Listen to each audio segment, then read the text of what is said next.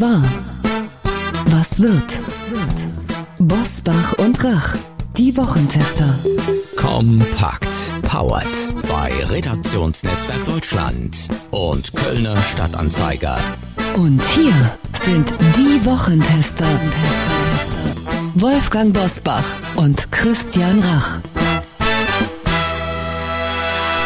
Hallo und herzlich willkommen, Christian Rach hier aus Hamburg. Hallo auch von Wolfgang Bosbach aus Bergisch Gladbach. Sie hören die Wochentester Kompakt, Ihre News- und Debatten-Update. Diesmal bereits am späten Mittwochabend mit dem Besten aus der neuen regulären Folge. Mit dieser Kompaktausgabe sind Sie in 30 Minuten früher und schneller informiert mit unserem Wochenrückblick und dem Wochenausblick. Was war, was wird. Heute unter anderem mit Klartext zum Atomausstieg und zum höchsten Verdienstorden der Bundesrepublik Deutschland für Angela Merkel. Heute zu Gast bei den Wochentestern Professor Ernst Ulrich von Weizsäcker, der Umweltwissenschaftler und frühere Co-Präsident des Club of Rome, bewertet für die Wochentester den Atomausstieg und wie krisenfest Deutschland in puncto Energie ist. Die Mehrheit denkt immer auch emotional. Es gibt auch eine gewisse psychologische Seite. Kurz nach dem Fukushima-Desaster war die erdrückende Mehrheit aller Deutschen, einschließlich CSU, klar dafür, dass man aus der Atomenergie endgültig aussteigt. Und jetzt, wo Fukushima schon wieder 20 Jahre her ist, sind die Leute ganz munter wieder auf der anderen Seite, weil es so schön bequem ist und alle Leute reden ja nur noch über CO2. Das ist ein Denkfehler. Die Veränderung durch Atomenergie ist mindestens so schwierig oder problematisch, denn ich bin ein ausgebildeter Physiker und weiß natürlich, dass Atomkraft für Energie und Atombomben physikalisch wahnsinnig nah aneinander sind.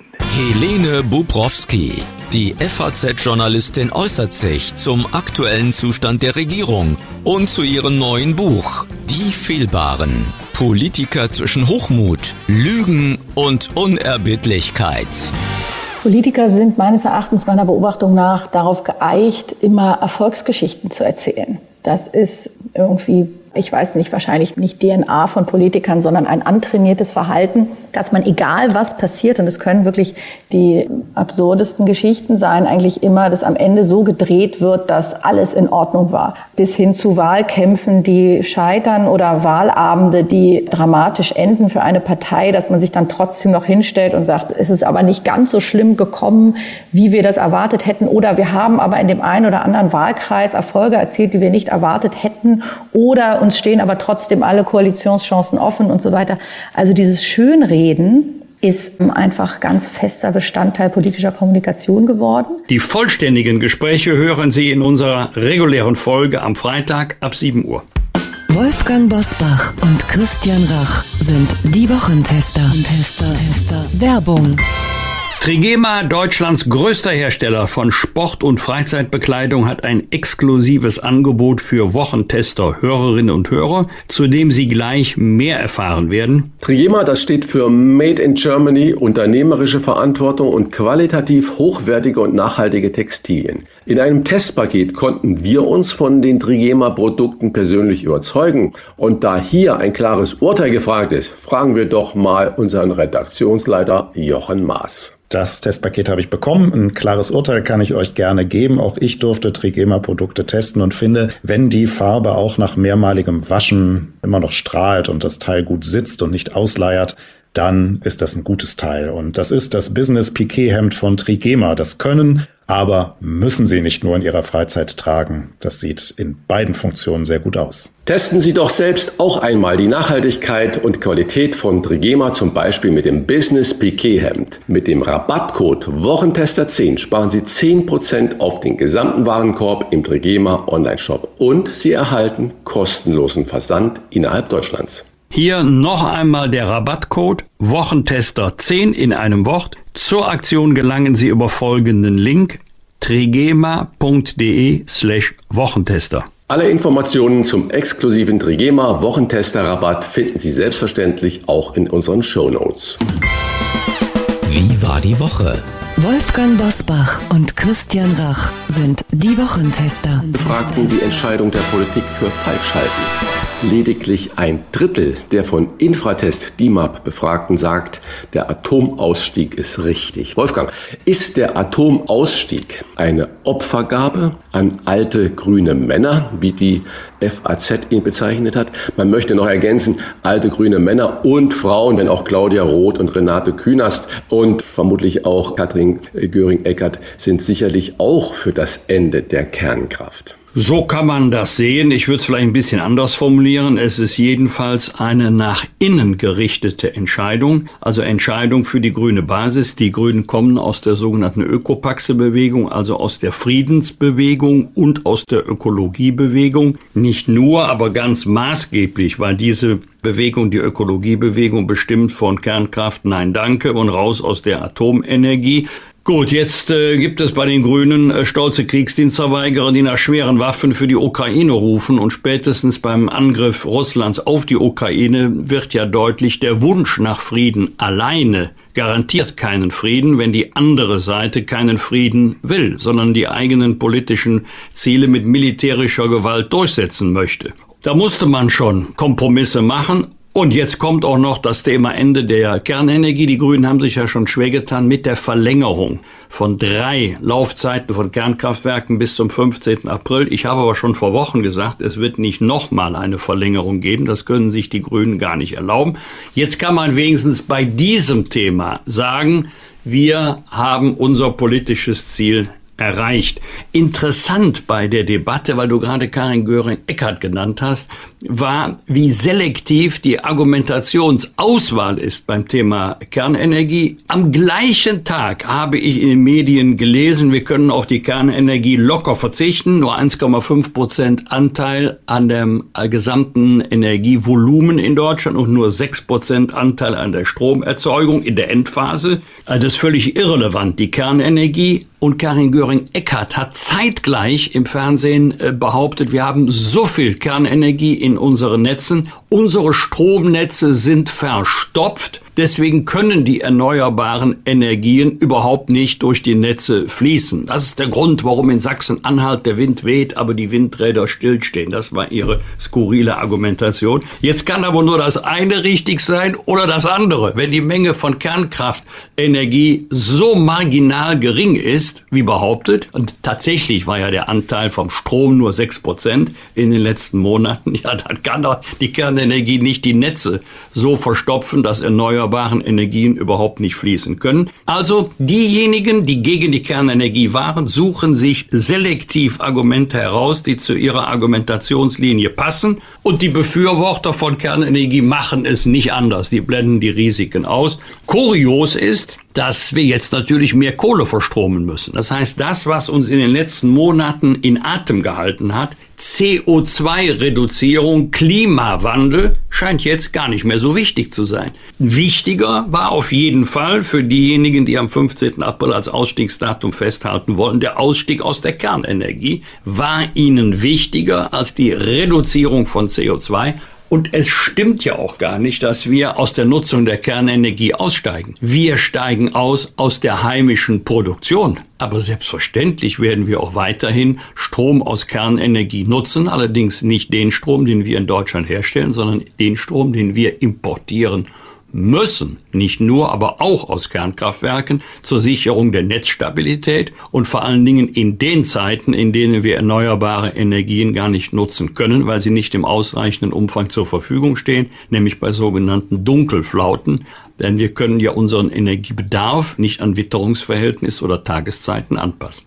Wie zukunftsfähig ist die deutsche Wirtschaft? Das haben sich viele gefragt, nachdem BDI-Präsident Siegfried Russwurm auf der Hannover Messe vor dem Verlust von Weltmarktanteilen Klammer auf, deutsche Unternehmen, Klammer zu, gewarnt hat. Zitat, der Industriestandort Deutschland ist in einer kritischen Phase. Zitat Ende. Christian, wird es nun doch nichts mit dem deutschen Wirtschaftswunder wie in den 50er und 60er Jahren, das Olaf Scholz wegen der hohen Investitionen in den Klimaschutz prophezeit hat. Wem glaubst du eher? Dem Bund der Industrie oder dem Kanzler? Naja, beide müssen natürlich trommeln und klappern und das gehört dazu. Wenn der äh, Chef des BDI nicht jammern würde, würde er vermutlich seinen Job nicht richtig machen. Und wenn der Kanzler äh, nicht alles wirklich rosa-rot sehen würde und die Zukunft als grandios bezeichnen würde, würde er auch an seine eigene Politik nicht glauben. Das mal vorausgeschickt. Ich denke, die Industrie jammert wirklich auf sehr hohem Niveau. Wir haben eine unglaublich tolle äh, Bilanz. Das haben wir in unserem letzten Podcast vor der Osterpause auch ähm, gehört, aus berufenem Munde gehört. Und äh, wir haben aber auch viele selbstverschuldete Dinge. Und ähm, die Tage hat in Shanghai ähm, dieser äh, Shanghaier Autosalon eröffnet oder Automesse eröffnet. Und äh, da sind alle großen deutschen Autofirmen natürlich vertreten, Hersteller vertreten. Und BMW äh, sagt, äh, der Vorstand, unser Herz schlägt in China, äh, stellt sich dahin. VW baut ein neues Entwicklungszentrum südlich von Shanghai für Elektromobilität, für Elektromotoren, investiert dort über eine Milliarde Euro. Das heißt, in China wird jedes vierte Auto, das neu zugelassen wird, ist schon elektrisch. Und welche Autos werden dort zugelassen? Aus chinesischer Produktion. Die deutschen Hersteller, Premium-Hersteller, waren die Nummer eins, mit Abstand die Nummer eins in China. Aber man hat diese Entwicklung verschlafen. Das ist das, was ich sagen will. Also vieles Jammern, was wir jetzt hören, sind auch hausgemachte Probleme der Industrie. Gott sei Dank sind wir noch unglaublich innovativ in vielen Dingen. Wo wir mit Sicherheit ein Problem haben, sind Verwaltungsvorschriften, ist Datenschutz in vielen Dingen. Wenn ich nur an Forschung sehe, wir haben es während der Corona-Pandemie erlebt, dass viele Institute, die nicht staatlich sind, also nicht von Universitäten oder sonstiges äh, geführt werden, die beklagen sich, dass sie keine Daten erheben dürfen. Auch die Universitäten dürfen keine Daten erheben über die Patienten. Man darf das nicht verwerten. Das heißt, wir, das ist das eine, die Politik schafft nicht die Rahmenbedingungen, damit die Zukunft rosa bleibt, damit wir das, was wir auch als Transformationsgesellschaft bezeichnen, damit das auch wirklich umgesetzt werden kann. Und die Industrie jammert natürlich auf einem sehr, sehr hohen Niveau. Wenn ich sehe, dass wir Arbeitskräftemangel haben und alleine nur in Frankfurt, ich habe es schon mal hier erwähnt an der Stelle, über 50.000 unbearbeitete Fälle sind von qualifizierten Menschen oder von Menschen, die hier bei uns arbeiten möchten und wir einfach nicht genügend Leute in der Verwaltung haben. Hamburg hat gerade die Zahlen veröffentlicht. Es fehlen in der öffentlichen Verwaltung 4000 Menschen. 4000 Menschen. Naja, wie soll dann die Transformation gelingen? Das heißt also, die Industrie möchte, die Verwaltung, Politik möchte auch, aber beide sind da immer beim Jammern auf hohem Niveau. Und ich denke, dass viel mehr Vorschriften von der Politik die in der Verwaltung sind und die nachhaltiges Handeln äh, dann auch irgendwie verhindern, entschärft werden müssten, dass man einfacher qualifizierten Menschen äh, den Eintritt in das deutsche Arbeitssystem erleichtern müsste, aber dass die Wirtschaft natürlich auch viel, viel mehr Geld hier in Deutschland investieren sollte, auch in Innovation und nicht alles ins Ausland tragen muss. Schneller Themenwechsel. Bundeskanzlerin AD Angela Merkel hat das Großkreuz in besonderer Ausführung des Verdienstordens der Bundesrepublik Deutschland erhalten. Diese besondere Auszeichnung wurde bislang nur an Konrad Adenauer und Helmut Kohl verliehen. Christian, es gab den ein oder anderen Historiker, der kritisiert hat, dass Angela Merkel im Gegensatz zu Kohl und Adenauer keine Epoche geprägt habe. Geht das Verdienstkreuz für Sie trotzdem in Ordnung? Naja, ich, vermutlich haben das nicht nur die Historiker äh, diskutiert, sondern vermutlich wurde das auch in vielen anderen Situationen äh, kontrovers diskutiert, in Familien, auf der Arbeit oder auch an Stammtischen. Das ist auch richtig so, dass man über eine Auszeichnung kontrovers diskutieren kann. Ich weiß nicht, wenn jemand 16 Jahre Bundeskanzlerin ist, dann ist das ja eine Epoche. Und wir neigen natürlich immer dazu, Menschen, die einen so großen Erfolg haben in Deutschland und die im Ausland unglaublich geschätzt sind, die dann bei uns aber immer wieder klein geredet werden. Was ich daran kritisiere, vielleicht ist es die Geschwindigkeit, mit der dieser Großkreuz in besonderer Ausführung des Verdienstordens der Bundesrepublik Deutschland, dass es zu schnell kam. Wir haben jetzt gerade mal anderthalb Jahre Ampel Das bedeutet umgekehrt herum, dass die Regierung Merkel seit anderthalb Jahren nicht mehr im Amt ist, damit natürlich auch die Bundeskanzlerin nicht mehr. Man hätte natürlich auch mal noch zwei, drei Jahre warten können mit dieser Auszeichnung und äh, nicht sofort stehenden Fußes das machen. Aber ansonsten, Angela Merkel war als mächtigste Frau der Welt, so wurde sie in vielen, vielen Medienveröffentlichungen außerhalb Deutschlands immer bezeichnet. Sie war ein Ruhepol der internationalen Politik. Dass Politik nicht fehlerfrei ist, egal welcher Couleur, das wissen wir. Aber was äh, Angela Merkel auch für das deutsche Ansehen in der Welt geleistet hat, glaube, das ist unbenommen. Und äh, Kritik an Helmut Kohl gab es immer. Man denke nur an die jahrelangen Verunglimpfungen von Spiegel, ihn immer als Birne zu bezeichnen, auch auf den Titelblättern und in vielen anderen Medien. Also, dass man die führend handelnden Personen kontrovers bewertet, beurteilt, das ist richtig und das ist auch gut so, weil wir müssen auch immer mal kontrovers über diese Menschen diskutieren. Eine Auszeichnung für Angela Merkel ist für mich völlig in Ordnung, auch in dieser Größenordnung. Vielleicht zu früh. Herr Bosbach, auch für Sie völlig in Ordnung? Ich habe da eine etwas andere Haltung dazu, aber nicht wegen der Causa Angela Merkel. Aha. Ich bin immer zurückhaltend, wenn Politiker Politiker auszeichnen wegen ihrer politischen Arbeit. Äh, da sollte die Zustimmung der Bevölkerung die wichtigste Auszeichnung sein, die man bekommen kann. Das Bundesverdienstkreuz wird ja heute bei weitem nicht mehr so häufig verliehen wie noch vor 10 oder 20 Jahren. Manche unterschätzen auch die Hürden, die es mittlerweile gibt, um das Bundesverdienstkreuz, wir sprechen jetzt hier von den einfacheren Ausführungen, äh, zu bekommen. Ich persönlich halte das auch für richtig, denn es soll ja eine besondere Lebensleistung ausgezeichnet werden. Und das sollte doch in erster Linie für diejenigen sein, die ohne dass sie hierzu durch Beruf oder Mandat verpflichtet sind, sich in überragender Weise für die Allgemeinheit verdient gemacht haben. Ob das im kulturellen, im sozialen, im karitativen Bereich ist, im Sport, wo auch immer. Das heißt, wenn Politiker Politiker auszeichnen, halte ich mich immer zurück. Dann müsste man natürlich das gesamte Prozedere ändern. Die Klimaaktivisten fordern ja, dass man einen Bürgerrat einsetzt.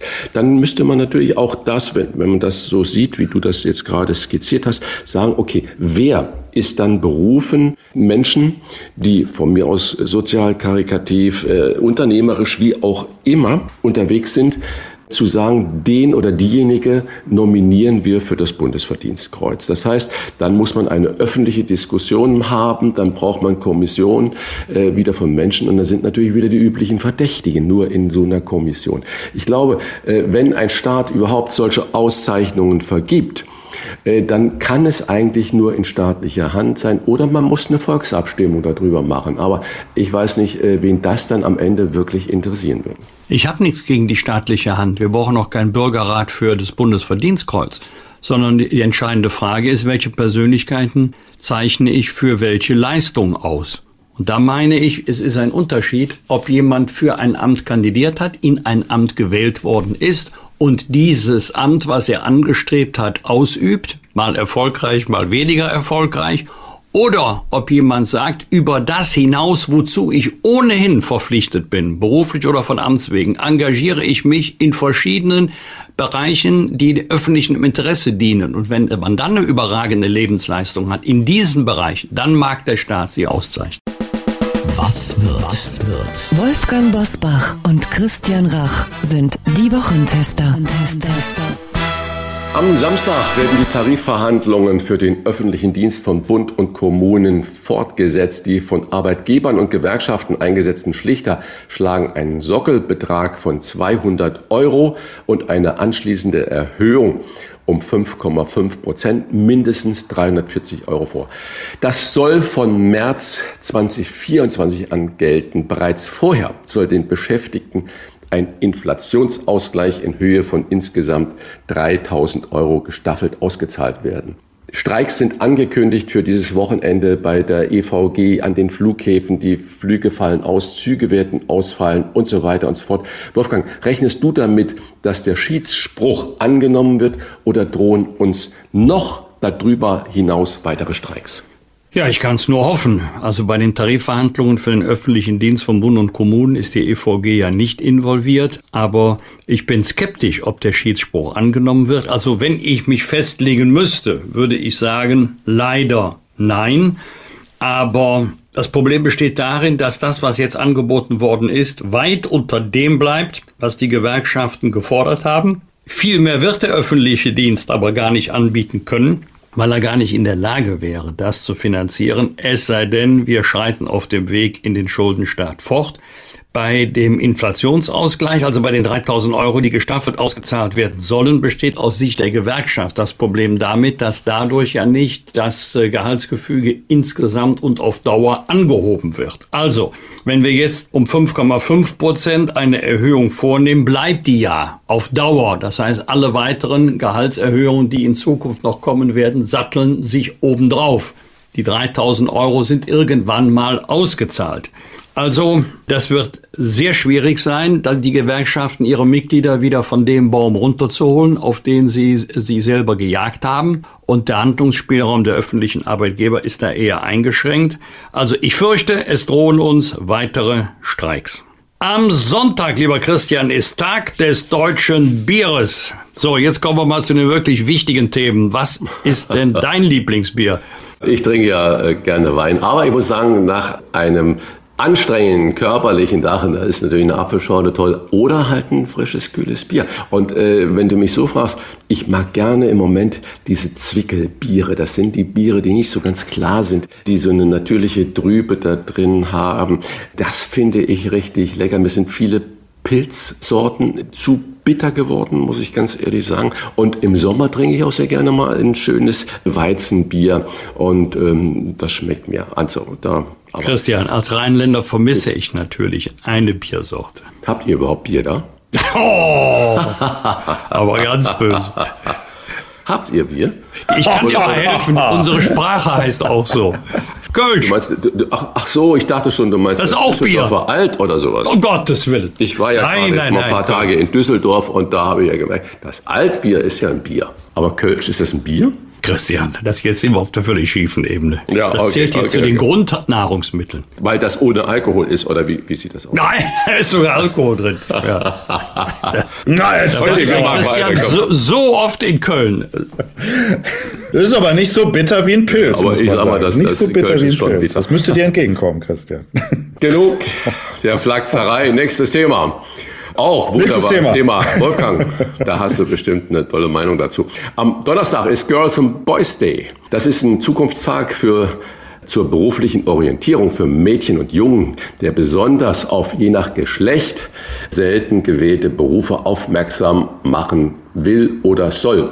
Wolfgang, äh, wie bekommen wir denn mehr Mädchen in technische Berufe und mehr Jungs in soziale Berufe? Und wie schaffen wir es vor allen Dingen, wenn ich das anschließen darf, wieder mehr Menschen, junge Menschen für das Handwerk überhaupt zu begeistern und nicht nur jeden, jeden zum Abitur schleppen und zu sagen, du musst studieren in irgendwelchen Sparten, Studiengängen? Es gibt Untersuchungen, welche Wegweiser gibt es eigentlich auf dem Weg zur Berufswahl? Also was beeindruckt uns da? Da gibt's natürlich die schulischen Angebote, da gibt's berufliche Praktika, da gibt's die Berufsberatung ähm, der Arbeitsverwaltung. Aber die wichtigsten Wegweiser auf dem Weg zum richtigen Beruf sind immer noch die Eltern.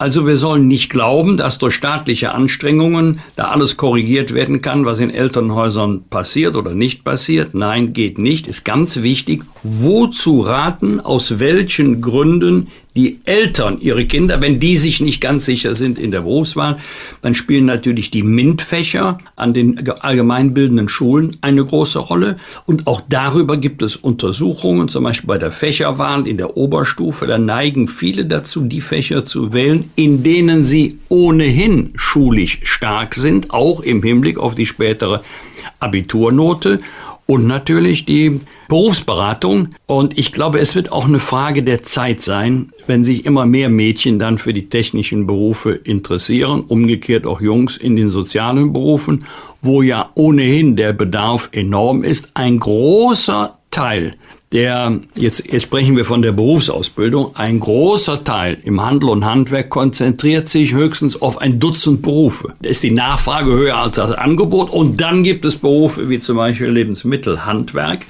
äh, wo eigentlich traditionell die Ausbildungsbetriebe eher Mühe haben, Auszubildende zu finden. Aber nochmal der Hinweis, ganz entscheidend ist das Verhalten oder der Rat der Eltern.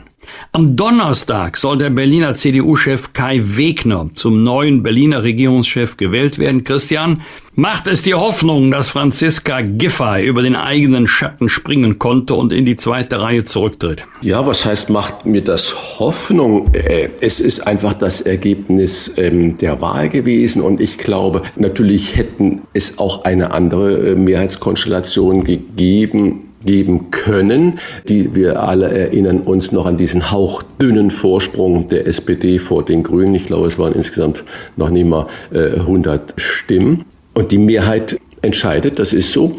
Aber vermutlich hat Franziska Giffey als äh, Chefin der Berliner SPD schon das äh, Wähler, Wählerinnenergebnis ernst genommen und hat gesagt, die CDU wurde mit Abstand stärkste Partei, macht ein Angebot und äh, vermutlich wäre die SPD in dieser Konstellation mit Grünen und Linken noch viel mehr unter die Räder gekommen, als sie das vielleicht mit der CDU wird. Aber ich bin gespannt, wie lange diese Koalition halten wird. Das ist äh, mit Sicherheit sehr spannend. Wie lange macht die Berliner SPD-Basis das Ganze mit? Das heißt also, der Berliner äh, CDU-Chef Kai Wegner wird der SPD Erfolge gönnen müssen, damit diese Koalition halten wird. Und die haben ja auch, glaube ich, gar nicht jetzt äh, die ganze Legislaturperiode Zeit, weil die wird ja verkürzt, soweit ich das verstanden habe. Bitte korrigiere mich, wenn ich da nicht richtig liege. Und dann ist das natürlich schwer in einer gekappten Zeit wirklich Erfolge generieren zu können. Und wenn Sie es schaffen, diesen Berliner Verwaltungspopanz zu restrukturieren, dann haben Sie schon gut äh, was hinbekommen. Dann können sich sowohl CDU als auch SPD das als Erfolg auf die Fahne schreiben. Aber wichtig für die CDU wird sein, dass sie der SPD in Form auch in, in Gestalt von Franziska Giffey und Co. Erfolge gönnt. Ansonsten gebe ich der Koalition nicht sehr lange. Abschließend noch einmal Happy Birthday, Wolfgang. Der Moderator und Schauspieler Ingolf Lück wird am Mittwoch 65 Jahre alt und Polarforscher Arvid Fuchs wird am Mittwoch 70 Jahre alt. An dieser Stelle für beide alles Gute von uns Wochentestern für das neue Lebensjahr. Ja, Ingo Flück, ich habe ihn noch vor kurzem erlebt beim legendären Weihnachtsengel von Tommy Engel, bekannte Kölner Größe in der Musik- und Künstlerszene. Und ich war völlig überrascht, als ich gelesen habe, dass Ingolf Lück, der da aufgetreten ist im Rahmen des Programms, 65 Jahre alt wird. Aber 65 heute, das ist ja 40 früher. Also alles Gute beiden, Ingolf Lück und Arvid Fuchs. Bosbach und Rach.